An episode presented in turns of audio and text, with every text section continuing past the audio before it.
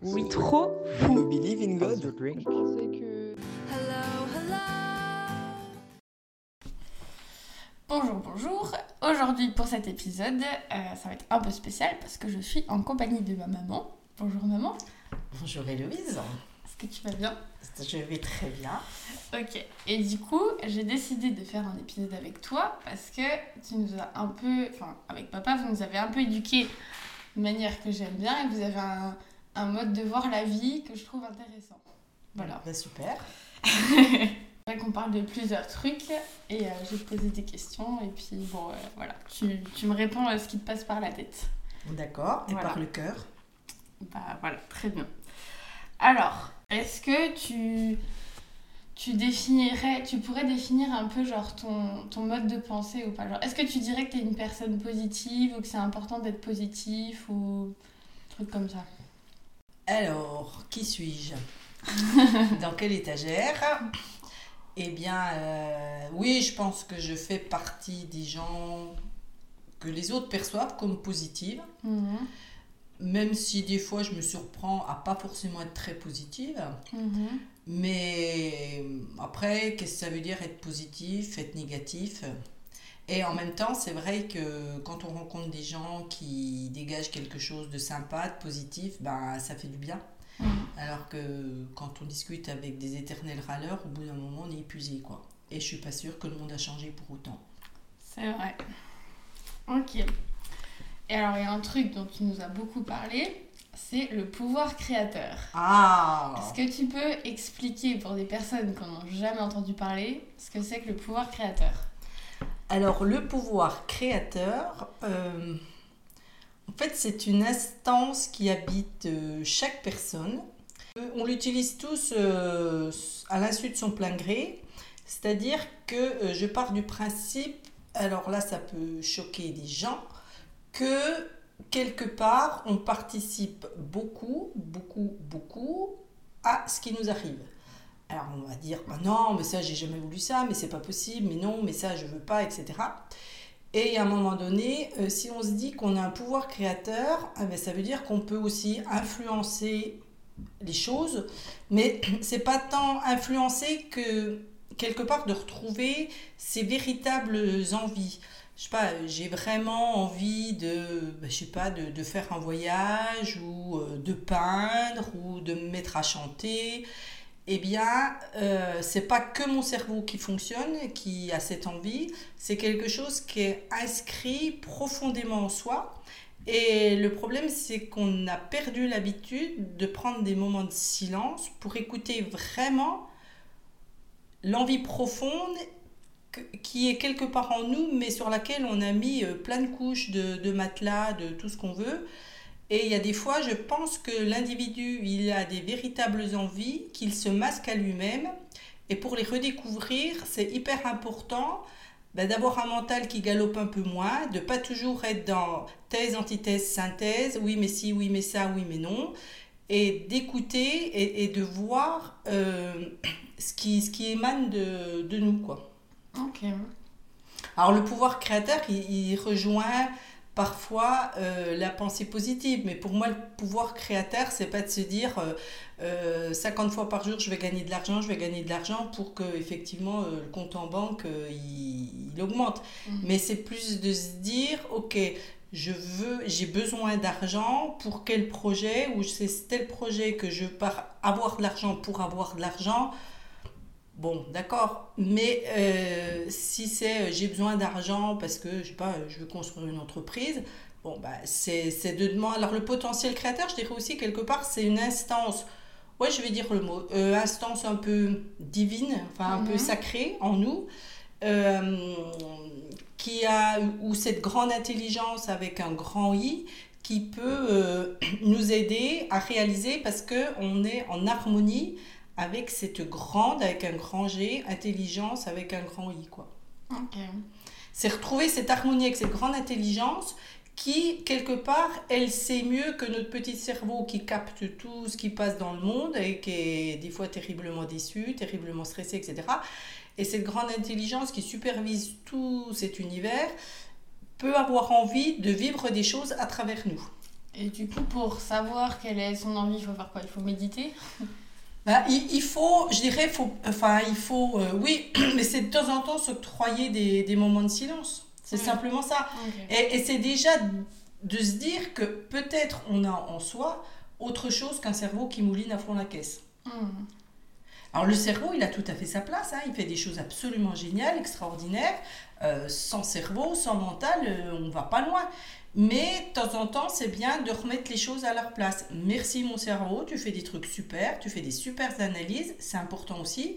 Et puis il y a des moments, bah, faut, faut que ce soit le. Pour moi, c'est le cerveau, le mental, qui doit être au service de la grande intelligence de ce- cet aspect créatif Mhm. plutôt que euh, de toujours fonctionner avec euh, j'ai lu telle analyse, j'ai lu telle analyse, j'ai lu telle analyse, et de se poser en s'opposant ou de se poser parce qu'un tel a dit ça et puis ça résonne. Mais voilà, mais là on n'est pas vraiment dans du pouvoir créateur, on est dans l'échange d'idées. Et Mhm. ok, euh, ce ce que dit A me convient, ce que dit B me convient pas, etc. Mais après, soi-même, de quoi j'ai vraiment envie? Et c'est ce que je te disais hier, la véritable envie, avec un grand E, c'est ce qui met en vie. C'est beau. Il y avait un truc aussi que j'avais lu qu'il faut peut-être aussi euh, préciser, c'est que euh, c'est quand, quand on veut euh, faire fonctionner son pouvoir créateur, il faut toujours faire des phrases positives et pas des phrases négatives. Ah oui, parce que quelque part, on part du principe que l'é- l'énergie, euh, elle a besoin d'une direction. Parce que je pars du principe que, que tout est énergie, visible ou invisible. Et si on dit, euh, si on dit euh, je veux pas de quelque chose, bah oui, mais on sait pas ce que tu veux. Alors, je veux pas être malade, par exemple. Bah, euh, je veux pas être malade, oui, mais c'est- je veux pas. euh, faut plutôt dire je veux être en bonne santé. Ouais. Je veux, et, et la santé, elle existe en soi. C'est plutôt de comment je me relie à, mon, à ma santé, comment je me relie à l'énergie de guérison qui est en moi, qui est chez tout un chacun, plutôt que de dire je veux pas être malade, je veux pas ci, je veux pas ça. Non, c'est qu'est-ce que tu veux. Et en plus, quand on dit ce que l'on veut, on donne une orientation à l'énergie. Mhm. Quand tu dis, euh, si je te dis je veux pas aller à Paris, tu vas me dire, bah oui, mais tu veux aller où? Ah oui, par contre, si je te dis je veux aller à Bordeaux, bon, bah, ça c'est précis. Tu peux engager quelque chose pour aller à Bordeaux. Mais je veux pas aller à Paris, bah oui, et alors? Ouais. Et du coup, ça, c'est lié aussi à la. Comment ça s'appelle À la, la théorie de l'attraction, l'attractivité. Ah, la, la, la loi, il y a beaucoup de choses qui ont été écrites sur les, les, les lois de l'attraction. Euh, bah, quelque part, oui, oui, je Ouais. pense que ça. Alors après, j'ai lu quelques bouquins là-dessus, mais euh, oui, il y a des gens qui ont des, des choses assez incroyables. Mais dans le pouvoir créateur aussi, ce qui est important de dire, c'est que il suffit pas de le penser. Mhm. Quelque part, il faut sentir en soi que c'est déjà là. D'accord. C'est-à-dire que, par exemple, il y a quelqu'un qui, je sais pas, euh, je vais prendre n'importe quoi, euh, qui veut absolument euh, ouvrir un cabinet d'esthéticienne. Euh, c'est pas simplement dans ma tête j'ai envie d'être esthéticienne, c'est de se poser, de retrouver cette instance silencieuse dans la mesure du possible et de voir quelle résonance le projet de cabinet d'esthéticienne il a. Mhm. À la limite, on doit presque pouvoir se sentir dans ce cabinet, on sent que ça résonne, que ça fait du bien, etc. Mhm. Alors que si tu dis plombier, euh, bah, tu te dis, bah non, moi je peux pas me projeter dans plombier, je le vois pas du tout. Ok, bah merci, c'est très intéressant. Alors, non, c'est pas fini, hein. mais tu peux boire du thé. Oui, c'est très, c'est très important de effectivement pouvoir, à l'instant présent, se projeter dans, dans l'envie, dans le futur que tu veux. Ouais, ok. Faut pas que ça reste que mental, faut que tes cellules elles soient habitées par cette envie euh, d'être ceci ou de faire cela. Mhm. Ok, alors ça c'était le petit point pouvoir créateur. J'ai d'autres petites questions. Euh, Qu'est-ce qui est important pour toi pour réussir une journée? Genre des habitudes ou des, je sais pas, des manières de penser, des activités qui font que tu te sens bien? Alors moi je pense que pour une, qu'une journée elle soit bien, il faut aussi un côté, euh, quelque part, tu n'as encore pas fait ce que tu vas faire. faut Ok. se laisser surprendre par soi-même. Et pas tout programmer, euh, telle heure à telle heure je fais ci, telle heure à telle heure je fais ça. Alors ça c'est bien parce que ça peut donner un cadre, mais dans la mesure du possible, c'est de suivre des ce qu'on a vraiment envie. Alors on rejoint, euh, si j'ai vraiment besoin de courir tous les jours, eh ben, euh, ok, euh, je vais courir tous les jours. Mais si un jour je sens que j'ai pas envie et puis que j'ai envie de le faire à 4 heures d'après-midi plutôt qu'à 7 heures du matin, eh ben, j'y vais. Mhm. Et puis, c'est euh, réussir une journée, c'est laisser de l'espace. C'est de laisser de l'espace aussi pour l'imprévu, pour accueillir. réussir une journée, c'est apprécier aussi les- ce que j'appelle les petits clins d'œil de la vie ou les petites euh, les rencontres euh, pas prévues. Et puis, on rencontre quelqu'un, on discute, on connaît ou pas. Mais il se passe un beau échange et puis ça, c'est super. C'est Mhm. savoir apprécier tous ces moments-là et pas simplement courir d'un du remplissage d'une plage horaire à une autre plage horaire. Ok, ben très bien. Qu'est-ce que tu trouves qui est important à prendre en compte quand on prend une décision? Ah bah c'est ce que je- Toujours la même chose. toujours- Qu'est-ce qui, te, qu'est-ce qui te fait vibrer quelque part? Qu'est-ce qui te met en joie? Qu'est-ce qui te met en vie? Ok, tout simplement. Et faut pas être non plus dans le déni quoi. Hmm. Mais euh, pre- alors prendre une décision, c'est pas toujours facile parce que euh, on a quand même le pour, le contre. No- notre cerveau, il nous aide aussi. Il y a un moment, on n'est pas non plus euh, sur une petite euh, planète où oh bah oui, bon là je. Bon après, il y a des gens qui fonctionnent comme ça. Mais après, pour prendre une décision, c'est de se dire ok, mais ouais quelque part mon âme, de quoi j'ai, quelle expérience j'ai envie de faire? Ok. et, et de sentir quelque chose qui, qui habite. Voilà, j'ai un projet A. Ah, quand je pense à ce projet, ça me remplit, ça me nourrit, je suis portée par mon projet. Mais si c'est simplement, euh, je fais un projet, euh, on va changer un projet B, euh, parce que bah, ça, ce serait bien pour tel et tel truc, toujours dans l'analytique, ok, ça peut être bien. Mais si ça résonne pas, je crains que la personne, elle se, s'embête un peu. Hmm. Et on voit bien, les, les gens qui aboutissent à des projets, ils sont portés, Oui. ils sont enthousiastes. Mhm. Voilà. Et l'origine d'enthousiasme, ça veut dire être. Il y a un lien avec euh, cette portée par Dieu ou quelque chose comme ça. Ah, ou sinon, par extension, inspiration divine. Voilà. Ah, se manifestant par des discours pleins de grandes images. Mais enfin, l'enthousiasme, il y a quelque chose de. quelque part de sacré dans l'enthousiasme. Ouais. Et ça, on l'a oublié. Mais si. Ah oui, oui, étymologie. Bon, j'arrive pas à lire le grec, mais inspiré par un dieu. Voilà, donc ça veut dire que tu es inspiré par autre chose que uniquement le cerveau. Mhm. Ouais. Euh, J'ai encore une petite question. Enfin, une question. Est-ce qu'il y a une citation ou plusieurs citations que t'aimes bien et qui, qui te guident Ou qui Ah. sont intéressantes? Bah, il y a une citation, alors elle n'est pas de moi, euh, mais peu importe, euh, je trouve intéressante, c'est « Il n'y a rien de bien ni de mal, il y a ce que l'on accepte et ce que l'on n'accepte pas. Ouais, c'est très intéressant. » Parce qu'à partir du moment, tant qu'on est dans la non-acceptation, on est dans la dualité. Tant qu'on est dans la dualité, on se bat pour imposer un point de vue. Alors que quand on est dans l'acceptation, ça ne veut pas dire que l'on va dans le sens de ce qui se passe, Mhm. mais on l'accepte et à partir de là, il y a tel état. Est-ce que soit je me rebelle, soit je me dis ok, il y a cet état et de cet état, comment je me positionne? C'est une très belle citation.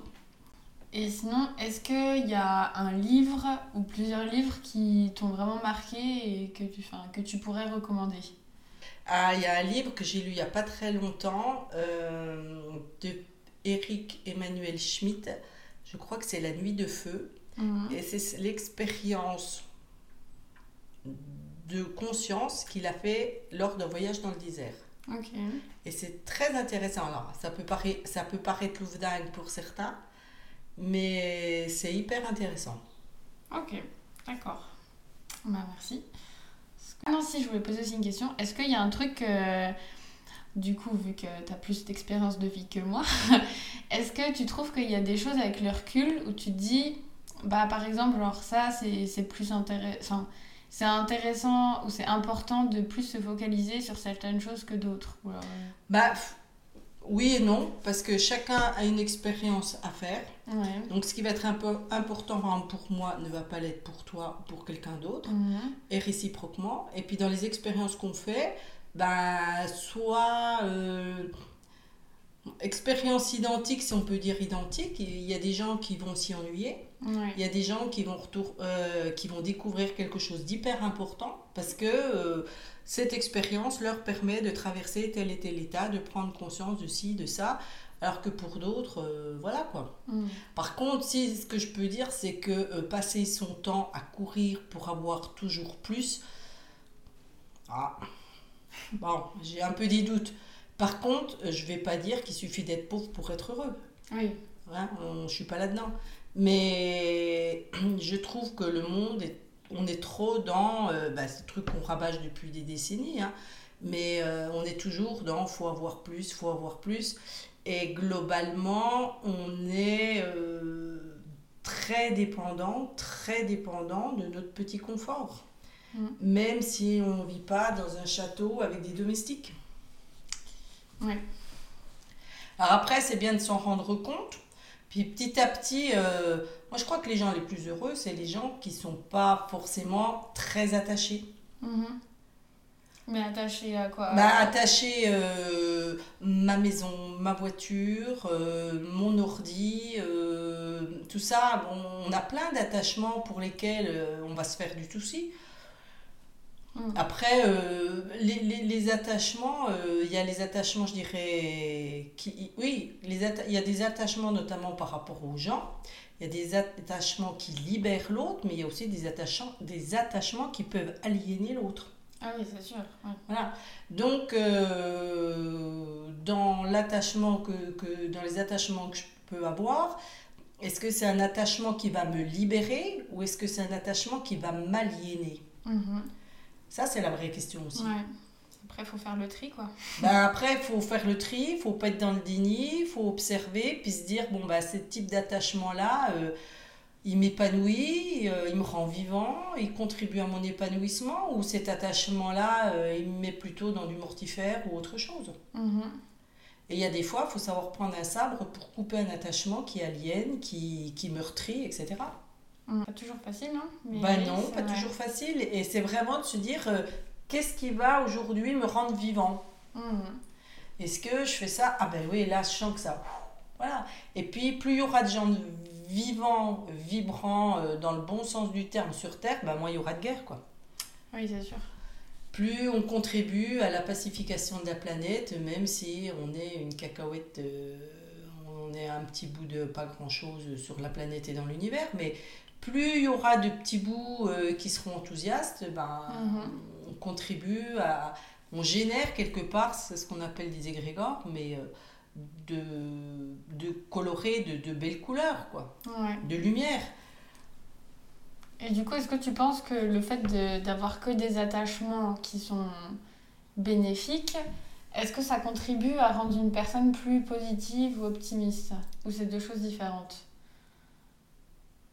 Bah, je sais pas, si, si tu es dans des attachements où, où ça épanouit, euh, les où les personnes sont épanouies, pour moi, une personne qui est épanouie, qui est heureuse, qui est bien avec elle-même, je ne la vois pas euh, penser forcément à, à nuire à, à quelqu'un ou, Ouais, ou à tout voir du mauvais côté on va tout voir du mauvais côté. Parce que fondamentalement, quelqu'un qui est bien, Ouais. il ne voit pas les choses forcément du il- voilà, Après, il ne faut pas être dupe non plus. Mais on ressasse pas tout le temps, et puis si, et puis. Hmm. Voilà, mais c'est- trouver euh, parfois le regard aussi de l'observateur, du témoin. Ouais. C'est-à-dire que euh, je suis conscient, mais je ne m'identifie pas. C'est ça aussi le problème. C'est qu'aujourd'hui, euh, globalement, on- il arrive un truc, Ah, je m'identifie à ça, merde, c'est pas possible, etc. Ou, ou alors, quand on s'identifie à quelque chose de joyeux, de lumineux, ben, ça fait vraiment du bien. Mhm. Mais de temps en temps, c'est bien de, de dézoomer puis de se dire, ok, j'observe. Et il y a des choses qui peuvent dépasser notre, euh, nos croyances. Il y a des, des événements qui peuvent perturber euh, nos croyances, euh, notre façon de vivre. Et, et si on s'identifie aux perturbations, ben on se les prend un, peu de plein fouet et c'est pas forcément agréable. Après, on peut toujours se les prendre de plein fouet, mais quelque part, si on on s'identifie pas, on ne s'identifie pas à ce qui se passe, eh bien, on, on, on amortit quand même. Et là, on peut retrouver d'autres ressources. on, revient, on rejoint au pouvoir créateur, on peut retrouver d'autres ressources en soi pour faire face à. Mais du coup, ça veut dire, en gros, quand tu as un problème, il faut te mettre un peu en place d'observateur pour pas trop t'identifier et que. Ben, disons, quand il y a un problème, le problème pour le coup, c'est que quand on s'identifie à fond au problème, ben, on le ressasse, euh, euh, on le voit de haut, de profil, de trois quarts, de machin, mais on est toujours dans le problème. Mm. Et c'est Einstein qui disait on ne peut pas résoudre le problème avec l'esprit de celui qui l'a créé. Et donc ça, c'est une invitation à dire que si, je, si on crée tel type de problème, c'est pas avec ce mode de pensée-là qu'on va le résoudre, puisque c'est ce mode de pensée-là qui a créé le problème. Mhm. D'accord? Et donc Einstein, quand on creuse un peu, c'est quelqu'un qui croyait quand même en autre chose que uniquement le, le cerveau humain. Ouais. Et donc après, c'est ça, c'est je me mets en observateur, je retrouve le silence, et dans le silence, il y a cette grande intelligence Mm. qui peut me souffler une solution ou c'est ce qu'après c'est ça ressemble à des miracles quoi mais c'est vraiment de se d'être attentif aux signes Ok. Du coup, faut prendre du recul et du silence. Bah, disons que c'est déjà de temps en temps dans la mesure du possible de se désidentifier donc c'est à dire je vois le problème Ouais. mais je ne suis pas que le problème Mm. Il y a autre chose en moi de spacieux, de silencieux, de paisible, alors qu'on appelle euh, nature divine, qu'on appelle le soi, qu'on appelle euh, la supraconscience.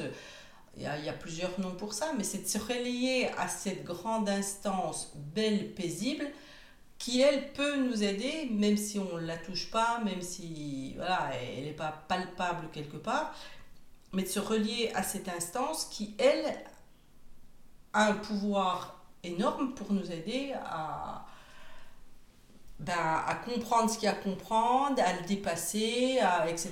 Quoi. Mhm. Ok. Ben, merci beaucoup pour cette explication. Et bien voilà, mademoiselle. Voilà. Tu veux rajouter euh, un autre truc ou euh, ça va? Non, Non, ça moi je souhaite simplement so- be happy. Don't worry, be happy. Ben, c'est une belle conclusion. Ok, et ben merci beaucoup. Et euh, quant à vous, je vous retrouve la semaine prochaine. Bisous